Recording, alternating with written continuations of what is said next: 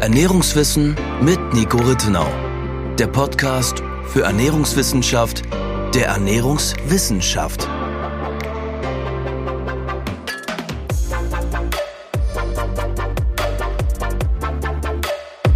Hallo und herzlich willkommen zu unserer 29. Podcast-Episode. In der letzten Folge haben wir ja zum Thema Omega-3, besonders in Bezug auf die ernährungsphysiologischen Aspekte gesprochen. Nico, du hast am Ende dann noch ein paar Instagram-Beiträge zu genau der Thematik erwähnt, die du in der Vergangenheit gepostet hast. Es gibt aber abseits davon auch noch ein paar andere Beiträge von dir auf Instagram, insbesondere in Bezug auf die Qualität von gewissen Omega-3-Produkten am Markt. Kannst du dazu noch ein bisschen was sagen?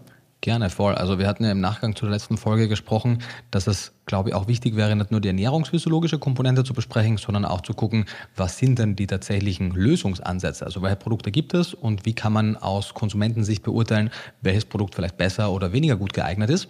Und gerade beim Thema der Omega-3-Fettsäuren, und das ist eigentlich bisher, was wir gesehen haben, egal ob es um Fischöle oder auch um Algenöle geht, wir sehen da leider mitunter die größten Qualitätsprobleme. Zum einen in Bezug auf die Dosierungen, das heißt die Menge an EPA und DHA, die ausgelobt wird, ist in Untersuchungen sehr oft nicht in dem Maße enthalten. Und das aus meiner Sicht noch deutlich tragischere Problem und schwerwiegendere Problem ist die Überschreitung der Totox-Werte und anderer Oxidationsmarker. Wenn du möchtest, du hast das ja auch tagtäglich mit dem zu tun, magst du die ähm, Oxidationswerte besprechen, was es da gibt, bevor wir dann darüber sprechen, wie das in den Studien ausgefallen ist? Ja, sehr gerne. Also im Endeffekt zeigt dieser sogenannte eben Totox-Wert an, wie die Qualität des Öls ist und der Totox-Wert, ich glaube, das habe ich auch in der letzten Folge kurz angesprochen, wird berechnet aus zwei anderen Werten, dem Anisidinwert und dem Peroxidwert. Das sind eben zwei Werte, die von ja, gängigen Laboren analysiert werden können. Daraus berechnet man dann den Totox-Wert und der sollte idealerweise unter 26 sein, damit man weiß, dass das Öl noch gut ist. Je kleiner oder je geringer, umso besser. Je höher, umso schlechter, aber idealerweise eben unter 26. Soweit ich weiß, gibt es zusätzlich dazu auch eigene Grenzwerte mhm. für die separaten Werte, also für Anisidin und Peroxid. Und das sind bei ersterem, also bei Anisidin 20 und bei Peroxid 5. Mhm. Und der Totox ergibt sich dann wiederum, also die Formel lautet Anisidin plus zweimal Peroxid. Also mhm. wenn Anisidin jetzt beispielsweise 5 wäre und Peroxid 4, dann würde man 5 plus 2 mal 4, also plus 8, also 13 berechnen. Der Totox wäre bei 13. Die einzelnen Werte wären jeweils unter den Grenzwerten. Der Gesamtwert wäre jeweils unter dem, oder nicht jeweils, sondern der Gesamtwert wäre unter dem Grenzwert und das Öl wäre in Ordnung. Genau.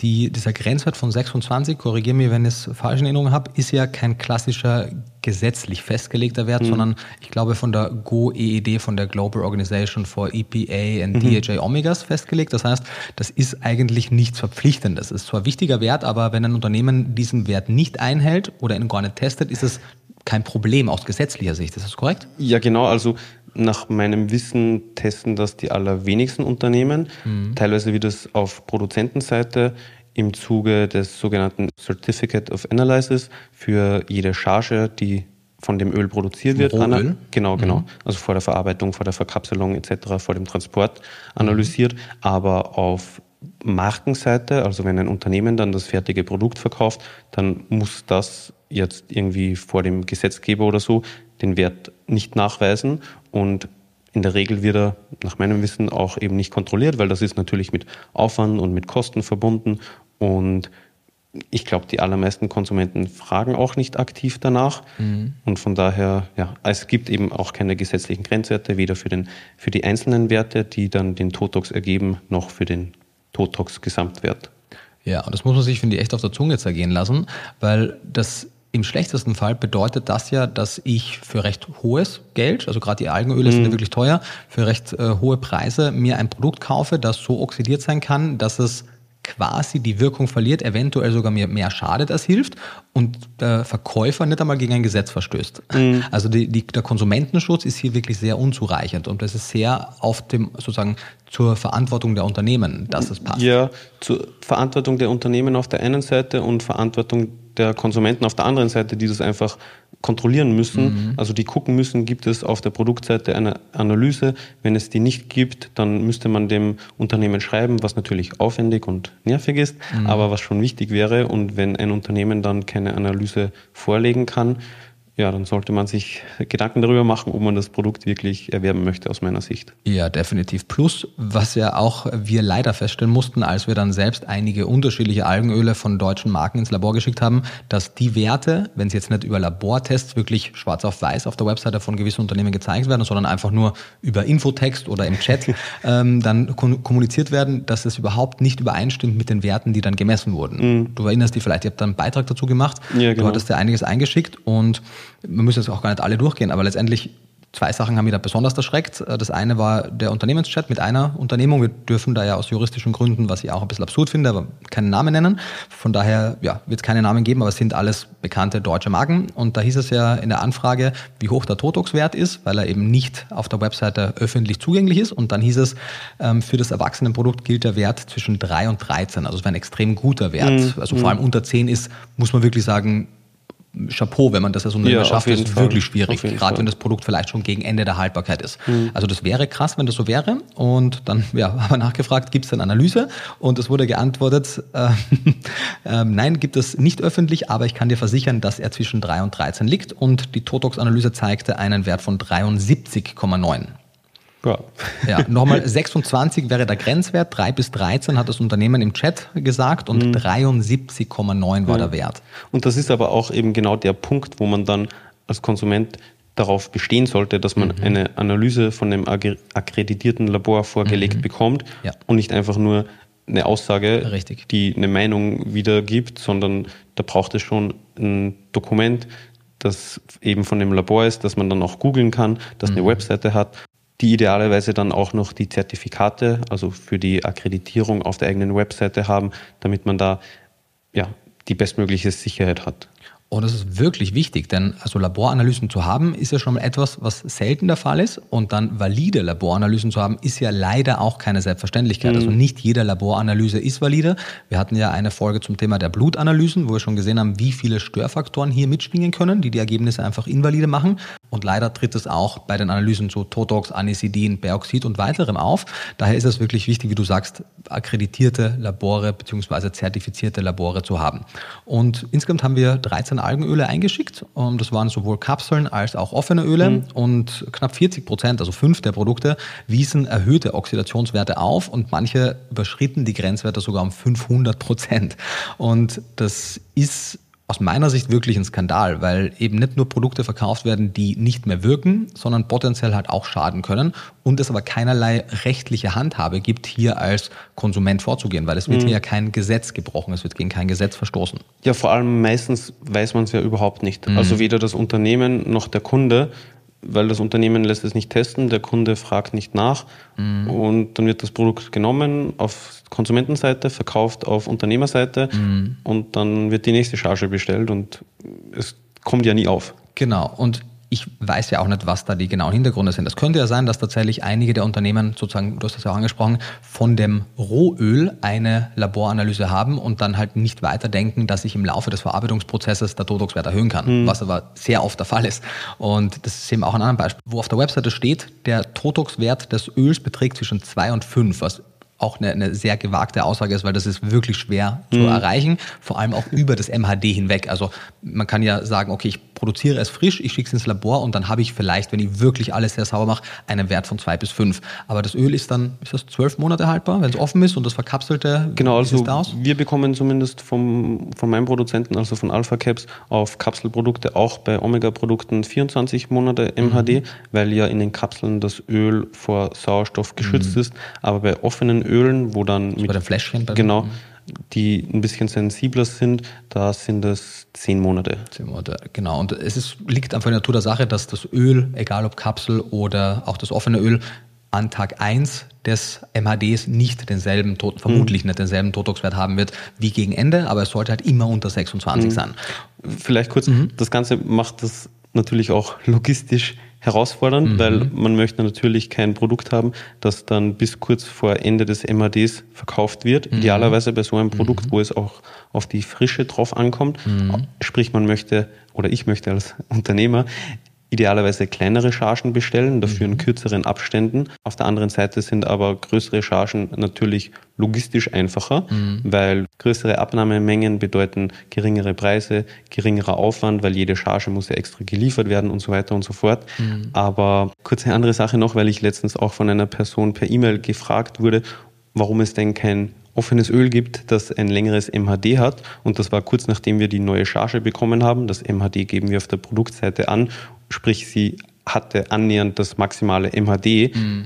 Also es wird nie ein längeres MHD bei uns geben als zehn Monate, weil das macht bei dem Produkt einfach keinen Sinn, genauso wie du im Supermarkt auf irgendwelche frische Produkte nicht monatelang MHD hast. Also das funktioniert einfach nicht. Mhm. Und wenn man bei einem Produkt äh, oder bei einer Marke, bei einem offenen Öl, also beim flüssigen Omega-3-Öl, mhm. irgendwie ein MHD von bis in zwei Jahren sieht, ja, dann sollte man sich auch Gedanken über die Qualität machen. Mhm. Aber auch das, wenn ich es richtig verstehe, ist auch nicht wieder dem Gesetz, weil das MHD bestimmt am Ende des Tages zwar auf Empfehlung des Herstellers, aber im Endeffekt das Unternehmen, oder? Und das muss halt dafür bürgen, theoretisch. Ja, genau. Also man ist halt als Unternehmer, beziehungsweise in dem Fall als Inverkehrbringer, mhm. verantwortlich, dass die Qualität bis zum Ende des MHDs ja, sichergestellt wird. Mhm. Aber nachdem der Totox eben mhm. kein gesetzlich vorgeschriebenes Qualitätsmerkmal ist, mhm.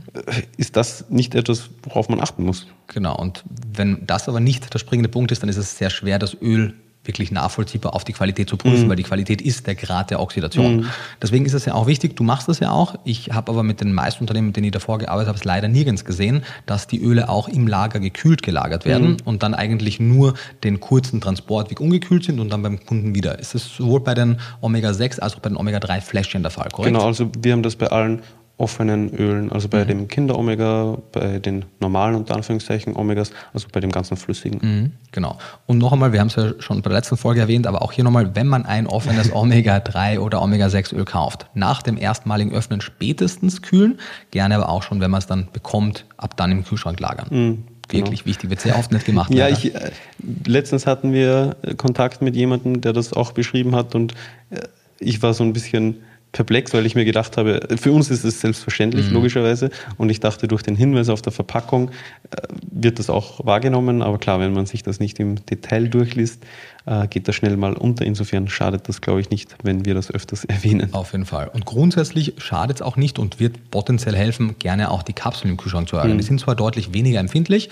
aber durch das Lagern im Kühlschrank wird im Zweifelsfall der Totox-Wert langsamer ansteigen. Man kann sie etwas länger lagern. Der Fisch, also der fischige, der algige Geschmack wird ein bisschen reduziert und man kann sie auch einfrieren. Dann wird der Geschmack mhm. noch ein bisschen weniger, ein bisschen weniger intensiv. Genau, wobei von Produzentenseite nicht empfohlen wird, die Kapseln bzw. das Öl per se regelmäßig, also regelmäßig mehrmals einzufrieren und wieder aufzutauen. Richtig. Also wenn man sie einmal eingefroren hat, dann sollte man die auch eingefroren lassen Richtig. und nur dann zum Supplementieren eine Kapsel rausnehmen, die schlucken und wieder zurück in die Kühltruhe oder ins Gefrierfach. Richtig, genau. Da tauen sie dann nicht auf innerhalb von den 30 Sekunden, bis genau. man das eingenommen hat. Aber genau, das ist ein wichtiger Punkt.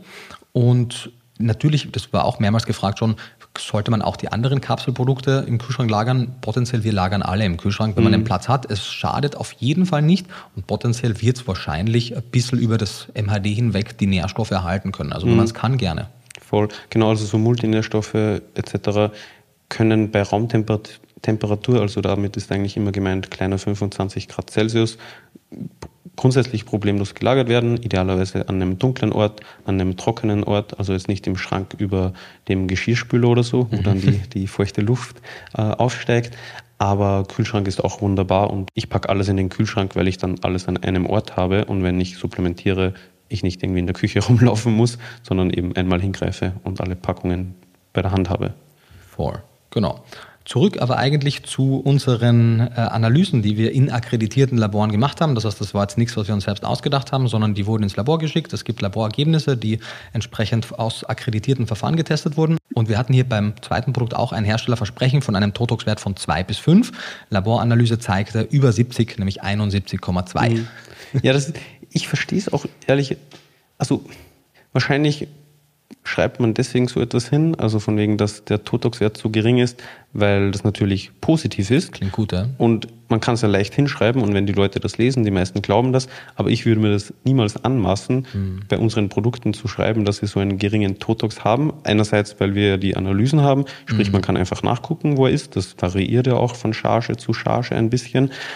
Aber ja, wenn man so eine wenn man ein bisschen Erfahrung mit den Analysen hat, mhm. wird man schnell mal feststellen, dass das ein bisschen utopisch ist. Ja. Also wir hatten unsere beste Charge war, glaube ich, 5, irgendwas. Mhm. Und ansonsten bei den Kapseln meistens so um die 10, bei den offenen Ölen ein bisschen höher. Aber also unter 5 ist, haben wir noch nie hinbekommen, sagen Boah, wir so. Also unter 20 ist super mhm. und unter 5, wie du sagst, ist ziemlich, also Rohöl ja, aber mhm. fertiges Produkt relativ schwierig ja. und utopisch, wie du ja. richtig sagst. Was auch lustig ist, der Hersteller hat auf seiner Webseite stehen, ich weiß nicht, ob es immer noch stehen hat, aber damals stand es, ein hoher Totox-Wert steht für eine bereits fortgeschrittene Oxidation des Öls. Ab einem Wert von 26 gilt das Öl als verdorben. Also der Hersteller weiß auch, was die mhm. Grenzwerte sind und das macht es natürlich doppelt bitter, wenn mhm. dann im vollen Bewusstsein, dass das Öl dann verdorben ist, das so angekündigt wird und dann nicht nur ein bisschen drüber, sondern so ja, 71. Mm. Ja, ich meine eben so, keine Ahnung, wenn es dann 27 hätte ja, und voll. das MAD ist nicht mehr allzu lange, dann sage ich so, okay, das ist noch plausibel. Aber alles andere schließt aus, meinem, aus meiner Sicht, von meinem Verständnis her, eher auf irgendeine Art von Produktionsfehler oder Unachtsamkeit von irgendeinem Mitarbeiter bei irgendeinem ja, Prozess oder bei einer, beim Lohnhersteller. Ja, voll. Äh, für die, die es noch weiter nachlesen wollen, wir verlinken natürlich den Beitrag mit den ganzen Analysen auch in der, wie nennt man das hier? Podcast-Beschreibung, ja. ja. in der Caption des Podcasts, genau. Einen dritten hatten wir noch, den fand ich auch sehr frech, ehrlich gesagt, weil es stand auch hier, der niedrige Totox-Wert wird garantiert und zwar maximal 10 im Endprodukt. Das heißt, es wird auch explizit darauf hingewiesen, dass das Endprodukt ist und sich die mhm. Laboranalysen nicht auf das Rohöl beziehen. Und dann stand auf der Webseite, unabhängige Labortests sind auf der Produktseite einsehbar. Und wir haben im Januar, glaube ich, war das, die Öle eingeschickt. Der Beitrag kam auch im Januar, Ende Januar. Und bis zu diesem Zeitpunkt war keine einzige Laboranalyse auf der Produktseite einsehbar, obwohl mhm. es explizit da stand. Mhm. Ja, und äh, was war der Totox-Wert? Er war nicht unter 10, sondern er war 45,3. Knapp daneben. Knapp daneben ist, ist auch vorbei. vorbei. Genau. Ja, ähm, es gab auch noch mehrere dazu. Wir müssen jetzt alle nicht durchgehen, aber das waren so die drei dreistesten, fand ich. Und es tut mir einfach wahnsinnig leid für die Konsumenten. Und es geht jetzt gar nicht darum, sagen, hey, nur Watson ist gut, überhaupt nicht. Es gab ja auch ein paar, die die Werte eingehalten haben. Und wichtig ist halt einfach auch gar nicht darum, irgendwie uns zu glauben, sondern es geht darum, egal welches Öl man kauft, einfach nur Öle zu kaufen, die mhm. eine aktuelle Schadstoff- und Nährstoffanalyse haben. Beim Omega-Öl eben Totox, Peroxidzahl und Anisidin. Anisidin genau. genau. Und zwar von der aktuellen Charge, weil oft ist auch so steht dann eine ganz alte Analyse, die gar nicht mehr mit der aktuellen Charge mhm. zusammenpasst. Genau, und dann zusätzlich eben, also das ist eh Standard eigentlich, Schwermetallanalyse, mhm, genau. Mikrobiologie, also einfach Schadstoffe und dann noch Nährstoffgehalt, also auch die Menge an Omega-3-Fettsäuren, an EPA und DHA mhm. möchte man idealerweise wissen.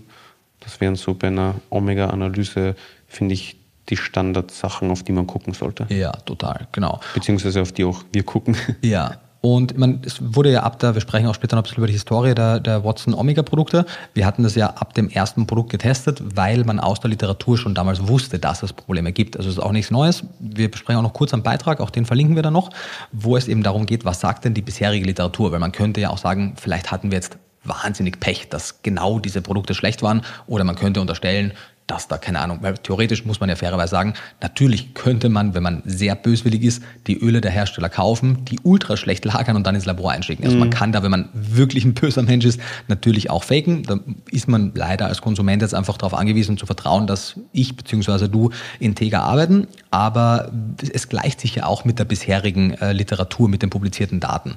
Äh, wichtig vielleicht auch, wenn man die Möglichkeit hat, sollte man immer darauf bestehen, Totox-Wert und Anisidin und Peroxidzahl zu haben, weil theoretisch bestünde die Möglichkeit, dass der Totox-Wert noch im okayen Bereich ist, wenn nur eine der beiden Werte, der Peroxid- und mhm. Anisidinwert, wenn einer sehr erhöht ist, der andere aber eben deutlich, deutlich unter den Normwerten liegt, dann könnte das in Summe trotzdem einen okayen Totox-Wert ergeben. Das wäre mhm. vielleicht auch wichtig, genau. Und in dem Beitrag haben wir auch einige, einige Studien äh, verlinkt, zum Beispiel die eine aus dem Jahr 2017 von äh, Bannenberg und Kollegen. Hier wurden insgesamt eine Anzahl von 36 EPA und DHA-Ölen getestet und nur äh, nee, nicht nur, sondern mehr als ein Viertel der Anisidin-Grenzwerte wurden überschritten, mehr als die Hälfte der Schwellenwerte für Peroxidzahl und über ein Drittel der maximalen Totox-Werte. Also nicht der Großteil, aber zumindest ein großer Teil. Mhm. Und leider ist das noch eine der Publikationen, die noch besser abschnitten. Also in dem, in dem Beitrag werden ganz viele verlinkt, wir müssen jetzt gar nicht alle durchzählen.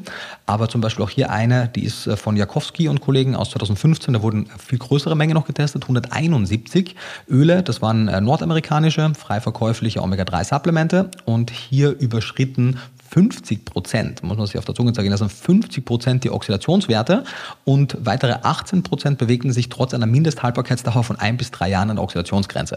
Das, einzige, das eine Interessante ist, von einer Mindesthaltbarkeit von ein bis drei Jahren. Also das heißt, mhm. einige Hersteller geben hier absurd hohe MHDs an mhm. und die, die eben noch ein ganzes Jahr oder wenn es Kapselprodukte sind, noch zwei Jahre MHD hatten, haben solche hohen Werte schon. Mhm. Das ist ähm, also wirklich ein Problem. Und zwar ja. alles. Es war Fischöl war getestet, Grillöl, gemischte Omega-3-Öle, Tintenfischöl, Algenöl, das waren verschiedenste Präparate. Mhm. Ich weiß ehrlich gesagt gar nicht, wie sehr sich der Totox nach der Produktion dann noch verändert. Also wahrscheinlich, wenn das Ganze sehr warm gelagert wird.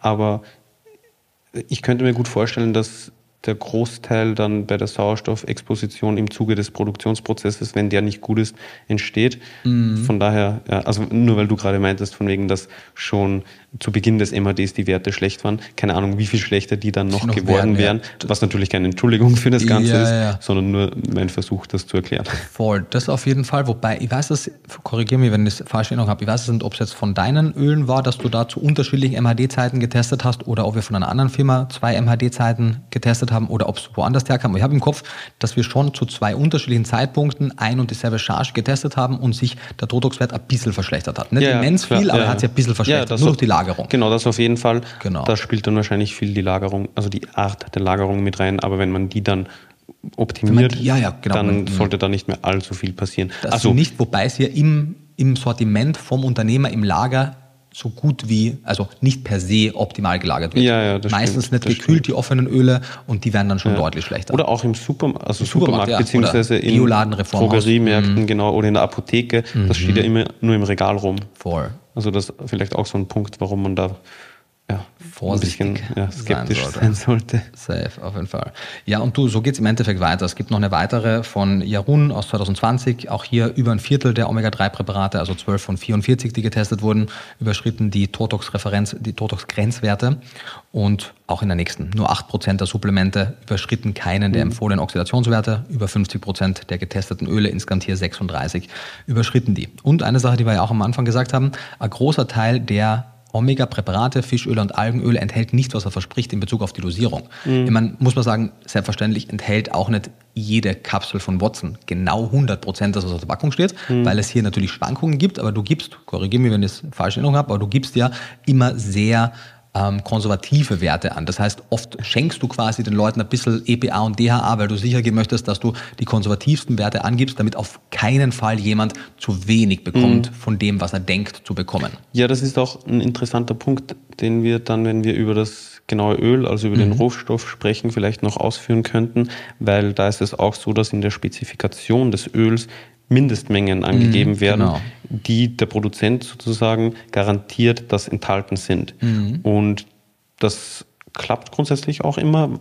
Deren Produktionsprozesse sind zu einem gewissen Grad standardisiert, aber so eine Alge ist auch gleichzeitig zu einem gewissen Grad ein Naturprodukt. Mhm. Also natürlich hat er nicht jedes Öl, jede Charge bzw. jede Alge genau das gleiche Fettsäurespektrum, mhm. aber man, man bekommt es schon ganz gut hin und eben Mindestwerte können zu einem gewissen Grad garantiert werden und das sind dann die, die wir angeben. Deswegen mhm. steht ja auch auf der Tabelle auf unseren Produkten bei der Zusammensetzung immer dabei davon mindestens, mhm. weil das eben die Menge ist, die mindestens enthalten ist. Mhm. Meistens ist es ein bisschen mehr. Ja. Wie viel genau sieht man dann auf der jeweiligen Analyse von der Charge, weil es da eben kleine Schwankungen geben kann. Aber dadurch, dass wir es konservativ angeben, sind bei uns die Schwankungen eigentlich immer nach oben hin. Genau, was ja überhaupt ein problematisch ist, weil ein bisschen mehr Omega-3, die Upper Levels sind ja relativ hochgesetzt, problematisch ist eher nach unten hin. Ja, und wir reden ja jetzt auch nicht irgendwie vom, vom Doppelten nee, oder so, 10%, sondern 20 genau, maximal, ja. genau. Ähm, entgegen dem, was man leider auf dem Markt findet. Es gibt hier aus 2015 eine Publikation von Albert et al., verlinken wir auch, und hier wurden äh, insgesamt 32 Fischöle waren getestet, aber es ist leider auch übertragbar auf andere Omega-Öle und 29 von denen enthielten nicht, was ausgelobt war. Mhm. Und mit Ausnahme von drei, die etwas überdosiert waren, waren alle anderen, also 26, weit, weit unterdosiert. Teilweise enthielten sie nur ein Drittel der Omega-Menge, die angegeben war. Das ist, äh, also man kriegt einfach quasi, man zahlt zwei Drittel für etwas, was man nicht bekommt. Mhm. Und Ebenso traurig, die Wissenschaftler resümieren mit den Worten, dass weder das Mindesthaltbarkeitsdatum, der Verkaufspreis noch das Ursprungsland ein Indikator für die Qualität war. Ja. Das heißt, Teilweise waren extrem teure Omega-3-Präparate genauso schlecht wie günstigere. Mhm. Und das ist ja viel oft so, sprechen wir auch noch darüber, dass ja viele Öle eigentlich auch derselbe Rohstoff sind und dass sich sehr oft Unterschiede im Preis meistens nur am Marketing widerspiegeln, weil ja die Sachen, die jetzt bei dir gewisse Kosten verursachen, wie Laboranalysen, gekühlte Lagerung etc., bei, den, bei vielen ja einfach gar nicht stattfindet. Mhm. Aber dazu später mehr. Das ist, glaube ich, auch ein Punkt, der besonders vegane Präparate betrifft, weil da ist die Verfügbarkeit an möglichen Rohwaren, also an möglichen Mikroalgenölen, um einiges geringer, als es bei Fischölen ist. Also ja. da weiß ich jetzt nicht so gut Bescheid, mhm. aber ich bin davon überzeugt, dass es sehr viele unterschiedliche Fischölanbieter gibt, ja. wohingegen es nicht sehr viele Mikroalgenölanbieter gibt. Richtig. Also das ist noch ein verhältnismäßig kleiner Markt. Zum einen kleiner Markt und die Technologie ist ja auch viel komplexer. Also mhm. du hast ja das Fischöl presst du ja quasi aus Fischrückständen ja. und Fische schwimmen halt im Meer, aber um Mikroalgen wie die Schizoitrium zu kultivieren und daraus Öl zu produzieren, da brauchst du hochtechnologisierte Anlagen und das ist ein immens kapitalintensives Investment und entsprechend gibt es da nur sehr wenige, worüber wir jetzt auch gleich sprechen. Im Endeffekt, ja, das war das, was ich eigentlich zum Einstieg gerne, gerne sagen wollte über die Qualitätsprobleme. Das heißt, egal wo man kauft, man sollte einfach wirklich sicherstellen, dass man eine aktuelle Chargenprüfung hat. Das heißt, dass auch die Charge, die auf dem Prüfbericht draufsteht, jene Charge ist, die gerade im Shop verkauft wird, dass Totox-Wert, Anisidin-Wert und Peroxidzahl gemessen wurde, dass weiterhin natürlich Schadstoffanalysen drin sind, wenn andere Stoffe drin sind, dass die ebenfalls getestet wurden und dass das Produkt optimalerweise davor gekühlt gelagert wurde und dann, wenn es zum Konsumenten kommt, auch kühl gelagert wird. Etwas vergessen? Mm, nee, und dann ja innerhalb der Verzehrempfehlung aufbrauchen, mhm. aber davon abgesehen war es das, glaube ich. Genau. Und vielleicht auch, wenn man gucken möchte, wie transparent der Produzent, der jeweilige arbeitet, kann man ja gerne auch noch anfragen, was er für ein Algenöl verwendet. Oder man sieht es, mhm. weil es schon transparent angegeben wird, so wie bei uns. Genau, genau, darauf wollte ich hinaus. Also wenn man ein gutes Öl verwendet, ein es gibt ja Unterschiede, du mhm. nennst dir gleich, aber wenn man ein hochwertiges Öl verwendet, einen Markenrohstoff verwendet, dann verstehe nicht, warum man den nicht angeben sollte. Mhm. Und manche tun es tatsächlich, die verwenden es und geben es nicht an, aber sehr viele geben es nicht an, weil sie halt nicht einen hochwertigen Markenrohstoff mhm. verwenden. Daher eben die Frage, was ist das Watson-Produkt, was steckt da drin und hat sich das im Laufe der, der Zeit verändert? Also ist das eine rhetorische Frage, ich weiß es natürlich. wie hat es denn angefangen und wie hat es sich entwickelt und, und was gibt es jetzt? Also angefangen hat das Ganze ja damals zu Beginn von Watson vor knapp zwei Jahren. Da bist du nach der ersten Formulierung des ersten Multinährstoffs zu mir gekommen und hast gemeint, hey, das zweite Produkt sollte auf jeden Fall ein Omega-Präparat sein, aufgrund der hohen Relevanz der Omega-3-Fettsäuren.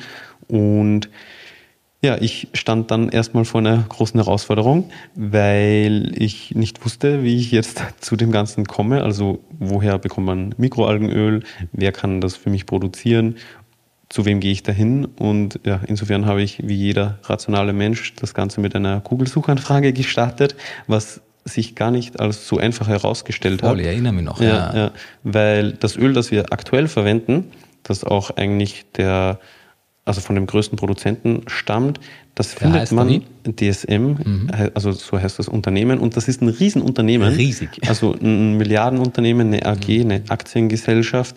Aber wenn man nach Mikroalgenöl googelt, dann findet man die nicht, obwohl es eben ja eigentlich sehr viel von denen auch gibt, aber man muss irgendwie ja die richtige Suchanfrage stellen anscheinend und mit Mikroalgenöl bin ich da damals nicht so weit gekommen. Ich bin aber auf ein paar andere Produzenten gestoßen und habe die dann auch mal angeschrieben. Also es gibt und das ist auch wichtig zu wissen, es gibt unterschiedliche Mikroalgenöle. Viele davon haben nur DHA, mhm. beziehungsweise überwiegend DHA. Also es gibt mhm. dann auch so Öle mit 50% DHA-Anteil und irgendwie einem Prozent EPA-Anteil mhm. und teilweise wird das dann auch von Unternehmen ausgelobt als Öle mit DHA und EPA, obwohl der EPA-Gehalt so gering ist, dass er ernährungsphysiologisch überhaupt keine Relevanz hat. Also das ist auch wichtig zu wissen. Mhm. Und es gibt da aber eben ein Unternehmen, DSM wie gesagt, die haben vor, ich glaube, knapp zwei Jahrzehnten oder so einen Produktionsprozess für die Herstellung von Mikroalgenöl mit relevanten Mengen an DHA und EPA im Verhältnis 2 zu 1, also doppelt so viel DHA wie EPA, ähm, gemacht, also damals entwickelt, das Ganze eben patentieren lassen und mhm. dadurch haben die auch eine ziemliche Monopolstellung. Ja. Es gibt aber anscheinend, ich habe da jetzt nicht so viel Erfahrung damit, weil ich selber noch nie eingekauft habe und auch nicht wüsste, wie ich drankomme, aber ich habe immer wieder mal davon gehört. Es gibt anscheinend auch in China einige Produzenten, die Mikroalgenöl mit relevanten Mengen an DHA und EPA produzieren, weil die einfach nicht so viel äh, auf das Patentrecht geben und dann in China zu klagen, ist, glaube ich, auch ein bisschen schwierig, auch für so ein globales Unternehmen. Und, ja, also Oder theoretisch es ja vielleicht auch eine andere Produktionsmethode gibt, die nicht durch das Patent abgedeckt ist. Ich weiß das nicht. Oder das, vielleicht. genau, ja. ja das, wollen wir jetzt ja den, den Chinesen genau, genau. unterstellen. Genau, die machen das auf jeden mhm. Fall und wahrscheinlich teilweise auch in guter Qualität, mhm. aber Maybe, ja, maybe not. Maybe not, genau. Also wie gesagt, damit habe ich jetzt nicht so viel mhm. Erfahrung. Das sind aber primär ebenso die Möglichkeiten, wie man an Mikroalgenöl rankommt. Entweder man nimmt eine reine DHA-Variante, also ein Mikroalgenöl nur mit DHA. Da gibt es mehrere Produzenten. Wir haben unsere erste Charge auch damit gemacht, weil hier die Verfügbarkeit besser war, sprich wir hatten nicht so eine lange Lieferzeit. Mhm. Das ist nämlich auch ein wichtiger Punkt bei DSM und ja, je nach Phase, je nach äh, Marktlage mhm. hat man bei Mikroalgenölen schnell mal viele Monate Lieferzeit. Mhm was das Ganze ja, nicht so einfach gestaltet, ja. vor allem wenn man schnell äh, Ware haben möchte. Und damals war es eben so bei der ersten Charge, dass das reine DHA-Öl von Fermentalg hieß das Unternehmen, das war ein, oder war, ist ein französisches Unternehmen, das war um einiges schneller verfügbar als das Öl von DSM mit eben EPA und DHA. Deswegen haben wir uns bei der ersten Charge dann dafür entschieden und haben nach deinem Anraten das ganze Produkt auch noch mit Vitamin D angereichert bzw. kombiniert, weil wir ja, aber dazu wird es wahrscheinlich mal eine separate Vitamin mhm. D-Folge geben, in der, in der Zufuhrmenge von Vitamin D pro Tagesportion in einem Produkt etwas eingeschränkt sind, aufgrund der, genau, aufgrund der Gesetzeslage. Aber das ist ein Thema für einen anderen Podcast. Wir wussten damals aber eben schon, dass wir für die zweite Charge auf das Öl mit EPA und DHA von DSM wechseln wollen, aufgrund deiner Empfehlung, beide Fettsäuren zu kombinieren. Beziehungsweise der EFSA-Empfehlung oder genau, andere genau. Fachgesellschaften, genau. Also deine Empfehlung, die darauf hm, basiert. Genau. Und wir hatten aber eben so die lange Lieferzeit, ja. dass wir vorweg schon eine andere Charge wollten. DHA sowieso die wichtigere der beiden Fettsäuren. Darauf wollte ich gerade hinaus, mhm. genau gibt eine Retrokonvertierung zu EPA und DHA ist die kritischere, aber wenn man sich aussuchen kann, gerne mit beiden. Mhm, genau. Und ja, so kam eben der Wechsel von den Ölen. Zuerst das, ich glaube, das hieß, also das war auch ein Markenrohstoff, das von den Franzosen DHA Origin hieß das, glaube ich. Genau, ja. Mhm. Und das war orange, glaube ich, vom Öl, weil, das, ja. weil das, die Carotinoide nicht rausgefiltert wurden. Genau, also die hatten unterschiedliche mhm. Varianten. Also es gibt orangene Mikroalgenöle. Mhm. Da ist einfach ein Filterungsprozess weniger gemacht worden in der Produktion, mhm. aber oft wird das von Konsumenten nicht so gern gesehen. Mhm. Die erwarten sich bei einem Omega-3-Produkt so ein ja, wie ein Fischöl, so ein gelbliches Öl. Genau. Ja. Und deswegen wird das meistens dann noch gefiltert. Also die Carotinoide werden herausgefiltert, damit das diesen Ansprüchen entspricht. Mhm. Und so ist es beispielsweise eben auch bei dem DSM-Öl. Und daraus hat sich dann eben die zweite Charge zusammengesetzt. Wir haben grundsätzlich nichts geändert, was die Dosierung betrifft. Mhm. Wir haben nur das Öl ausgetauscht. Das neue Öl, das von DSM, hatte dann auch EPA und DHA und nicht nur DHA. Und seitdem verwenden wir auch dieses Öl. Je nach Verfügbarkeit gab es dann in der Vergangenheit immer wieder mal, vor allem auch aktuell, äh, Lieferschwierigkeiten, weil oh, eben, ja. also aus mehreren Gründen. Auf der einen Seite eben, weil Mikroalgenöl per se ein sehr limitierter Rohstoff ist, aber das hatte dann auch noch andere Gründe. Vielleicht magst du das kurz einleiten. Ja, sehr gerne, genau. Also das war für mich sehr überraschend, A, dass es dazu kam und hat mir halt nochmal gezeigt, auch weil es für die gar keine andere Option war, irgendwie anders damit umzugehen, wie sauber du arbeitest. Und zwar ging es ja darum, Du kannst vielleicht den Zeitpunkt genauer benennen. Ich weiß nur, dass es halt die letzte Charge betraf, die ja dann mhm. nie in Verkehr kam, weil du eine sehr große Charge mit Algenöl bestellt hast, das produziert wurde und die dann bei den Labortests, die natürlich vor in Verkehr bringen der Produkte basiert, die halt einen Totox-Wert von über 26 hatten und obwohl du gesetzlich nicht dazu verpflichtet wärst, das nicht in den Verkehr zu bringen, hast du dir dagegen entschieden mit all dem Rattenschwanz und Kosten, die dadurch entstehen und Aufwand und so weiter.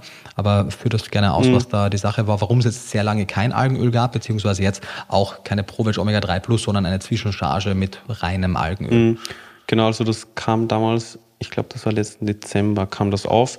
Wir mhm. hatten die neue Charge bestellt. Das schon so lange her? Ja, das, das, ja, das zieht sich. Mhm, wir hatten die neue Charge bestellt, hatten logischerweise auch eine bestimmte Kalkulation, was mhm. die Verkaufszahlen betrifft, die Bestellsumme und so weiter. Und dann kam da eben bei der einen Charge die Analyse zurück und wir haben gesehen, das passt nicht von der Qualität her, beziehungsweise von der Qualität, die wir in das Produkt stellen. Und dann waren wir so, hm, okay, shit, mhm. was machen wir jetzt?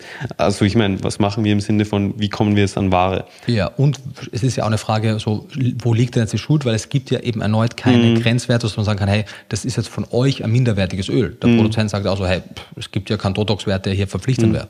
Genau, und vielleicht an der Stelle auch noch wichtig zu erwähnen, weil wir haben ja öfters erwähnt, dass Alpha Caps unser Produzent ist, mhm. aber man muss fairerweise dazu sagen, dass Alpha Caps, obwohl die sehr groß sind und sehr viele Produkte anbieten und selber auch produzieren, sie tatsächlich keine Ölkapseln produzieren. Noch nicht. Ich hoffe, sie machen es bald, damit wir hier weniger Scheißerei haben. Hoffe, ja. ja. Und das liegt daran, dass einfach die Ölkapselproduktion sehr komplex ist mhm. und dass daher nur sehr wenige Unternehmen ja, in ganz Europa machen. Also mhm. da gibt es wenig Player und deswegen kaufen viele Lohnhersteller wie eben auch Alpha Caps solche Ölkapseln von anderen Produzenten zu. Und füllen die dann nur ab? Genau, füllen die ab, genau, ja. in, die, in die Verpackung, je nachdem, mhm. wofür man sich da entscheidet, etikettieren. Und insofern haben wir eigentlich beim Omega-3 nicht Alpha Caps als direkten Produzenten, sagen wir so, obwohl ich auch dort den Auftrag gebe. Aber das wird dann ausgelagert. Nur, dass man das auch mal gehört hat. Und wenn aber dann eben die Kapseln zu Alpha Caps kommen, meistens im Bulk, also in, in, noch nicht in den Gläsern, weil die werden dann dort erst abgefüllt, dann gehen die, bei uns ist es zumindest so, erstmal ins Labor, weil wir die mhm. eben testen lassen, ob die von der Qualität her passen, bevor wir sie abfüllen lassen. Und damals war es eben so, dass das nicht gepasst hat. Und die vorherige Charge war aber kurz davor, ausverkauft zu sein und ich war auf neue Ware angewiesen. Und das mhm. war damals dann eben der erste Zeitpunkt, wo es dann das Produkt nicht gab, weil wir es so mhm. natürlich nicht verkaufen wollten. Wir haben dann bei demselben Produzenten noch äh, eine zweite Charge nach langem Hin und Her beauftragt, weil sie meinten, ja, okay, sie machen das, sie gucken bei den Produktionsschritten irgendwie besser drauf und machen da gewisse Prozesse anders und gucken, dass sie das besser hinbekommen. Das hat dann auch funktioniert. Dann hatten wir eine Charge, waren guter Dinge mhm. und bei der nächsten Charge hat es dann wieder nicht gepasst.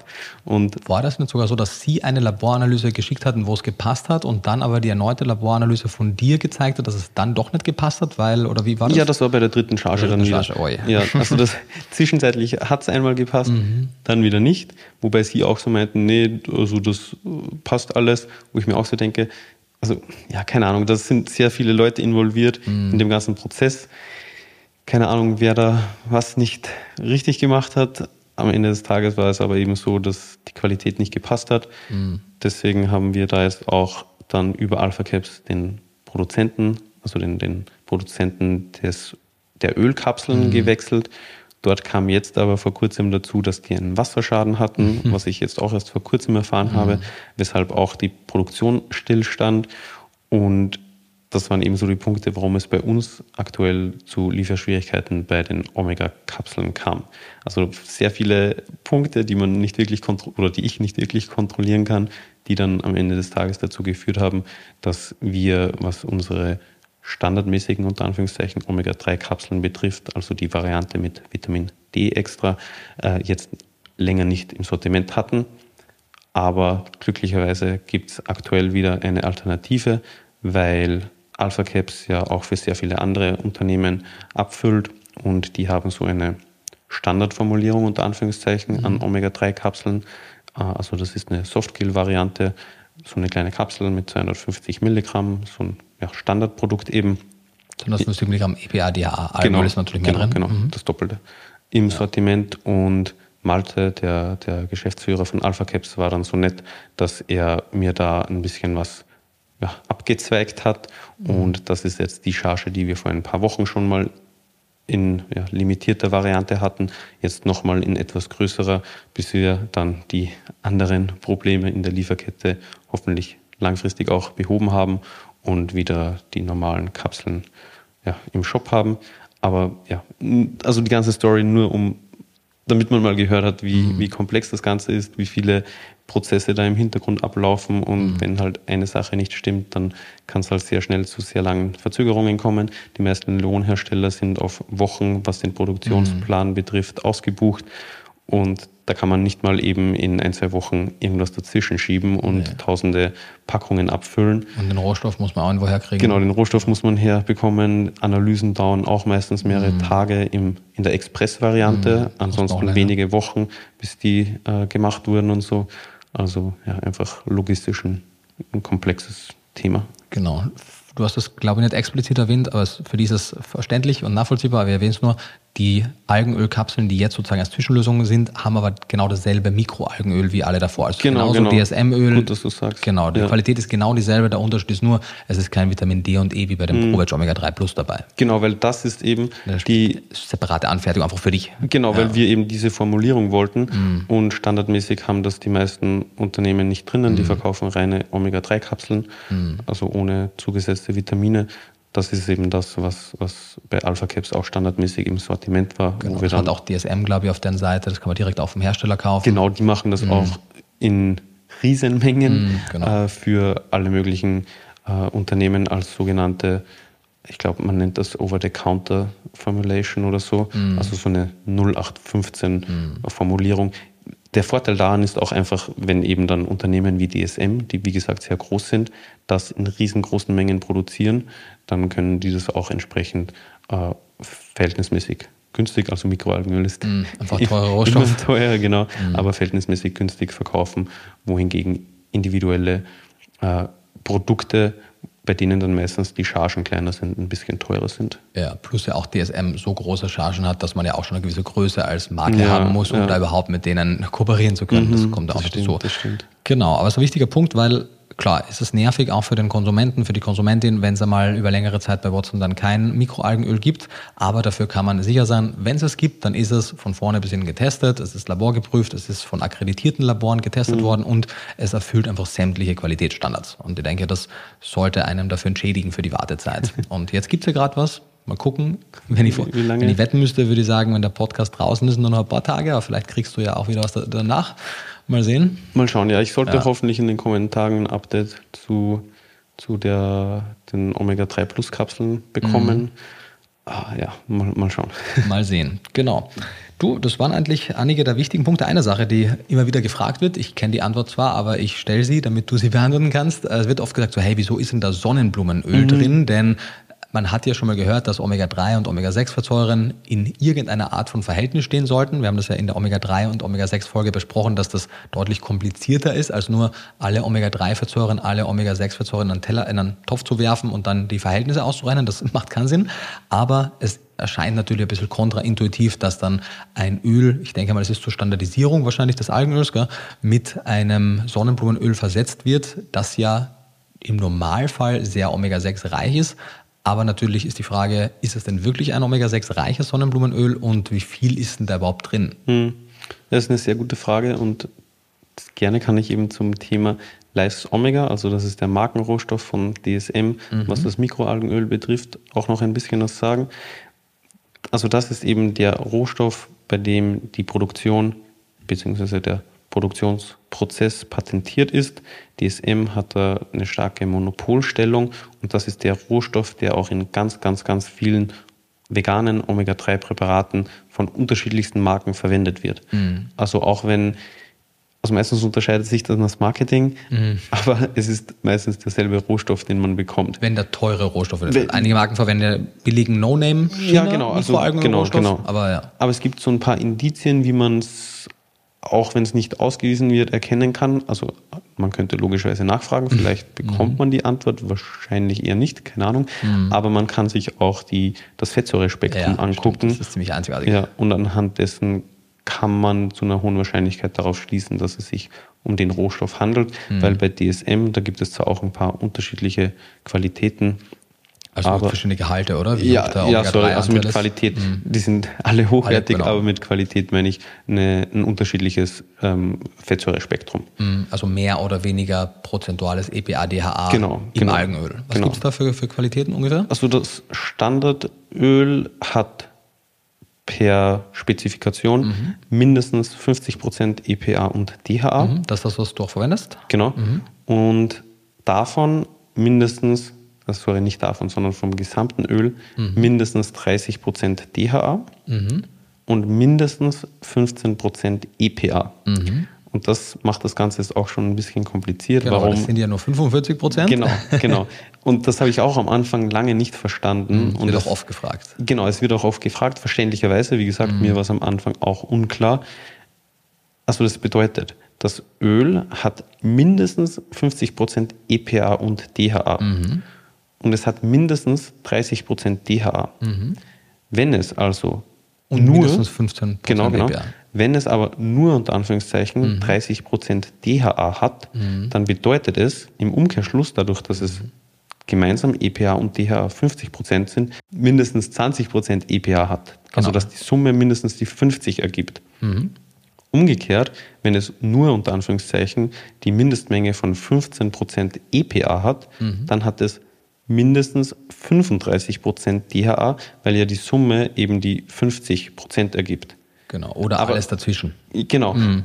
Aber das ist eben das, was von DSM garantiert werden kann. Ja. Und meistens liegt es eben irgendwo dazwischen, von mhm. wegen 33% DHA und 17% EPA oder so. Also meistens auch ein bisschen über 50%, drunter ja genau, nie, aber meistens genau. sogar ein bisschen drüber. Mhm. Aber das ist eben ja, der Grund, warum wir das auf unseren Verpackungen oder bei unseren Produkten mhm. eben auch so angeben, mhm. warum das auf den ersten Blick nicht ganz schlüssig erscheint, mhm. aber das liegt eben an der Spezifikation von DSM, ja. die wir entsprechend übernehmen. Und ich finde, wenn man es mal verstanden hat, dann ist es auch total nachvollziehbar. Ich ja, dann wäre alles andere wäre intransparent und seltsam, aber man kommt nicht so ganz intuitiv ja. drauf, weil das ist halt 45 in Summe. Mhm. Genau. Und ja. ich meine, wir könnten auch, das wäre wahrscheinlich weniger verwirrend, nur die Menge an der Summe von EPA und DHA angeben, mhm. aber wir machen auch die individuellen Werte im Voll. Sinne der Transparenz, Voll, genau. damit man auch weiß, ja, wie die hier das Verhältnis ist und mhm. so. Und wie gesagt, gibt es ja auch Öle, die ganz, ganz, ganz wenig EPA haben. Ja. Und wenn man dann nur die Summe hinschreibt,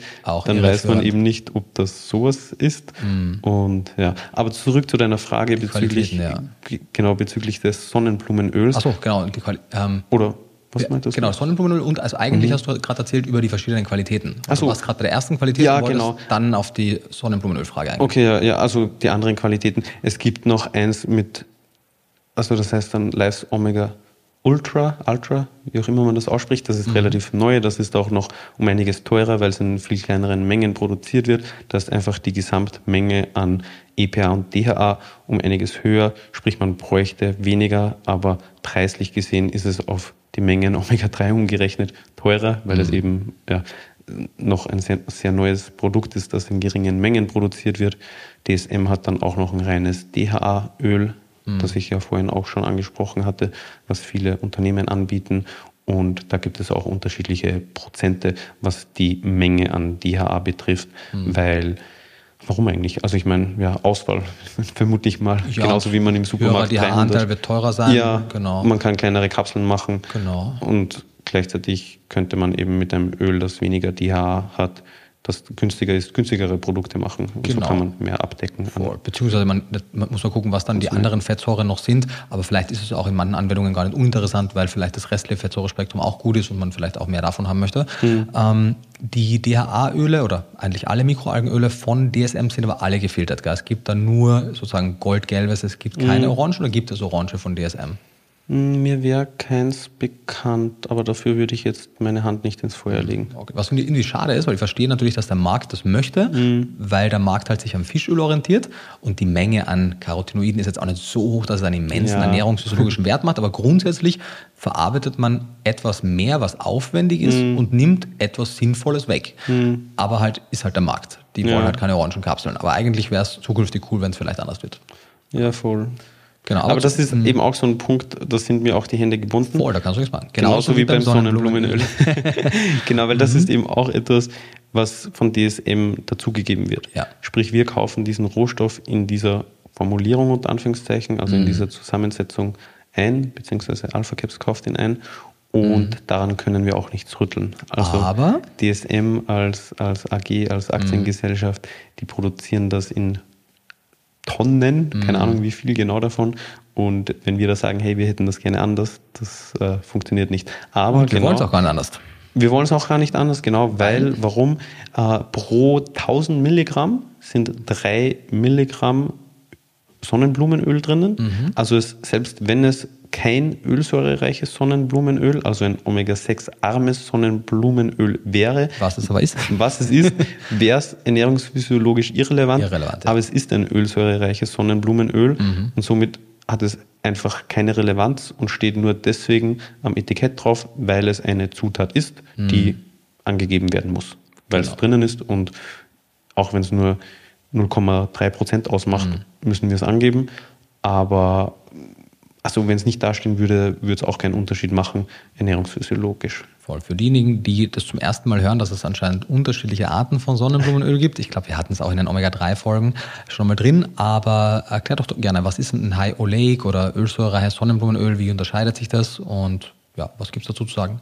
Also wenn du möchtest, dann übernimm du das gerne. Okay. Weil ich, ich finde, das fällt eher in, in deine Expertise und nachdem ich heute eh schon so viel gesprochen habe, Alles klar. ich dir gerne Kann den ich- Ball zurück. Kann ich sehr gerne machen, genau. Grundsätzlich ist es so, dass es gewisse Öle gibt, die einen sehr hohen Anteil an mehrfach ungesättigten Fettsäuren haben, mit wiederum einen sehr hohen Anteil an Omega-6-Linolsäure. Die bekanntesten wären Sonnenblumenöl, aber auch Maiskeimöl hätte einen großen Anteil an Omega-6-Fettsäuren und auch weitere.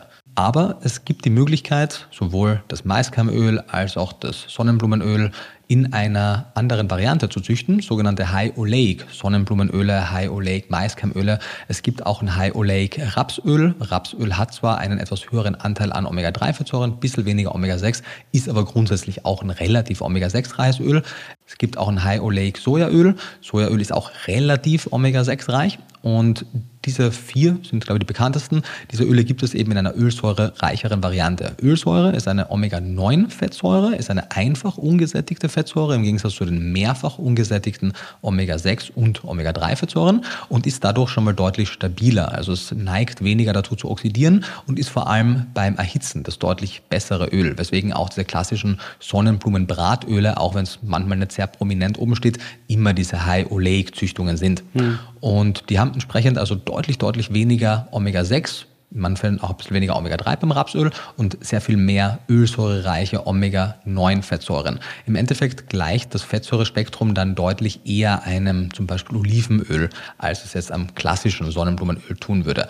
Und daher ist auch meine Empfehlung, wenn man in der Küche klassisches Sonnenblumenöl oder Rapsöl oder Sojaöl verwenden möchte, dass man so ein High Oleic Öl nimmt. Und genauso ein High Oleic Öl wurde auch dafür verwendet, um die Mikroalgenöle zu standardisieren. Das ist, glaube ich, würde ich denken, der einzige Grund, was ob dir noch ein anderer Grund einfällt, warum man das dazu gibt. Ich gehe davon aus, man muss das Algenöl halt mit irgendetwas strecken, um es halbwegs standardisieren zu können. Gibt es noch einen anderen Grund? Also ich habe mir das früher auch gedacht, bevor ich die exakte Menge kannte, Mhm. aber mir liegt heute glücklicherweise dass die gesamte Spezifikation von dem Öl vor, die ja, glaube Mhm. ich, 200 Seiten oder so hat. Also da kann man sich auch mal äh, ja, Gedanken darüber machen, wie viel Informationen da von Seiten DSM Mhm. in so ein Produkt reinfließen an chemischer Analyse und also an allem. Das ist Wahnsinn. Weil also 200 Seiten über Mikroalgenöl. Mhm. Einen Rohstoff, ja. Und DSM hat ja unzählige Rohstoffe und da gibt Mhm. es eigentlich zu fast jedem Rohstoff so, ein, so eine lange Spezifikation. Äh, Aber eben dadurch, dass ich da gesehen habe, dass es drei Milligramm ausmacht, Ist fast zu wenig zu ja, standardisieren. erscheint fast, es mir Mhm. als nicht schlüssig, dass es für die Standardisierung Vielleicht ist es auch einfach ein verwendet Hilfsstoff, wird. der für irgendwas wichtig ist. Vielleicht, ja. Also ich kann es nicht mit Sicherheit sagen. Ja. Aber wie gesagt, es ist aus ernährungsphysiologischer Sicht sowieso komplett irrelevant. Selbst wenn es ein Omega-6-reiches genau, Öl wäre, genau. ist irrelevant und so ist es noch irrelevanter. Mhm, genau. genau. Das ist wirklich wichtig, weil klar, es gibt ein Verhältnis von Omega-3 zu Omega-6, wobei das vor allem innerhalb der langkettigen Omega-3 mhm. und Omega-6-Fettsäuren wichtig ist. Bei den kurzkettigen ist es nur dann relevant, wenn man wenig oder gar keine vorgeformten Quellen an Omega-3 mhm. und Omega-6 in langkettiger Form hat, also keine Arachidonsäure, keine Eicosapentaensäure, Docosahexaensäure. Wenn man jetzt Mikroalgenöl, über das wir ja sprechen, supplementiert, hat man schon mal die langkettigen Omega-3-Fettsäuren und entsprechend weniger relevant ist dann das Verhältnis der kurzkettigen mhm. Omega-3 und 6-Fettsäuren zueinander. Genau. Und das Verhältnis ist ja da auch 500 zu 3. Mhm, voll, weil also, so, genau. Und selbst wenn es ein Omega-6-reiches wäre, wäre das halt immer noch mhm. zu weit. Genau, also das meinte ich. Mhm. Wenn, ja, in dem Fall ist es 500 zu, keine Ahnung, 0, irgendwas. Mhm, ja, voll. Ja. Genau, genau. Vielleicht kurz noch, weil es mhm. gibt ja auch noch zwei andere Zutaten in dem Öl. Ja. Also, weil eigentlich ist es ja eben eine Mischung aus Mikroalgenöl, mhm. dann eben den 3 Milligramm pro Gramm Sonnenblumenöl und dann wird auch noch, also es werden Antioxidationsmittel hinzugefügt. Mhm. mhm. Weil, also Antioxidantien? Genau, Antioxidantien. Sympathischer? Ja, weil eben, wie wir jetzt lange besprochen haben, mhm. das Öl ja relativ einfach oxidieren kann, mm. also ranzig werden kann. Mm. Und diese Stoffe wirken da dagegen. Also sie stabilisieren das Öl. Deswegen sie, Antioxidantien. Genau, genau, genau, gegen Oxidation. Mm. Sie machen das Öl stabiler, sie machen es länger haltbar, sie erhöhen die Qualität. Mhm. Also es sind wichtige Beisätze, also mhm. wichtige Zutaten. Zusatzstoffe, ein Zusatzstoffe, Wort. Genau, genau. Also ja, das ist eben das. So, mhm. Leute haben Angst davor, dass da irgendwie noch zwei weitere Zutaten draufstehen, die sie nicht so wirklich kennen, nicht so wirklich aussprechen können. Also das eine klingt noch relativ natürlich, ist ja, glaube ich, ein Rosmarinextrakt mhm. und dann aber auch noch Ascorbylpalmitat, also ein weiteres Antioxidationsmittel ist auch noch drinnen.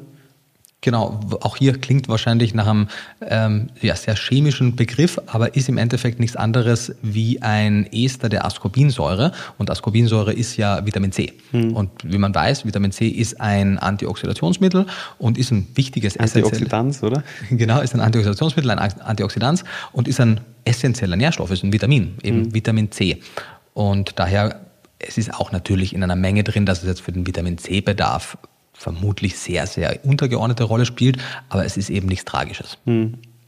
Genau, und ich habe jetzt von, von zwei Zutaten noch gesprochen, aber teilweise wird als Antioxidationsmittel auch noch an dritter Stelle also es wird nicht, es werden stark tocopherolhaltige Extrakte verwendet. Also einfach eine Mischung aus unterschiedlichen Antioxidationsmitteln, die das Öl eben stabiler machen. Ja, und auch die, Tocopherole klingt, was sind vielleicht für manche auch funky. Tocopherole sind äh, Vitamin E-Formen. Also genau, man hat genau. hier erneut ein Vitamin zugesetzt. Auch mhm. hier die Menge ist nicht relevant genug, um jetzt als Vitamin E ausgezeichnet bzw. gekennzeichnet zu ja, werden. Genau. Das muss ja mindestens 15 Prozent genau, genau. des Bedarfs des Tages decken. Genau, also man, genau, man muss sich keine Sorgen machen, dass mhm. man dadurch jetzt eine Vitamin E-Überdosierung bekommt. Ja, oder Vitamin C. Oder Vitamin C, genau. Also es sind geringe Mengen, die aber eben ein drittes Mal wiederholt das Öl stabiler machen. Genau. Die also es ist wichtig, dass das drinnen ist ja. und es ist jetzt nichts, wovor man Angst haben muss. Genau, und es sind eben stark tocopherolhaltige Extrakte, weil es halt unterschiedliche Tocopherole gibt. Es gibt Alpha-Tocopherol, Beta-Tocopherol, Gamma-Tocopherol. Das heißt, wir fassen verschiedene Tocopherole unter dem Sammelbegriff Vitamin e mhm. E zusammen,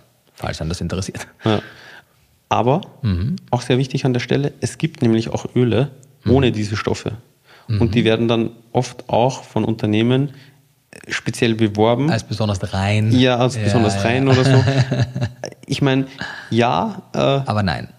Aber also ich würde es nicht empfehlen, so, weil es ist ein Fall. unnötiges Risiko. Voll. Es gibt, ich, ich weiß gerade nicht, wo ich das mal gesehen habe, aber da stand auch so, hey, unser Öl ist besonders äh, sensibel und mhm. so es ist jetzt eine neue Charge da, ähm, die wird schnell verkauft und muss dann innerhalb von drei Monaten auch irgendwie, also das MHD hat nur drei Monate. Ja. Und also why? Es macht halt un, also es ist ja toll und wichtig, unnötig, strenge Qualitätskriterien ja. anzusetzen. Und man, du hast ja auch ein kurzes MHD, mhm. aber so ein, man macht sich da einfach unnötigerweise Stress, sowohl als Konsument als auch als Produzent, mhm. wird wahrscheinlich nur kleine Chargen bestellen können, wird entsprechend auch unnötig teuer sein vom Verkaufspreis her.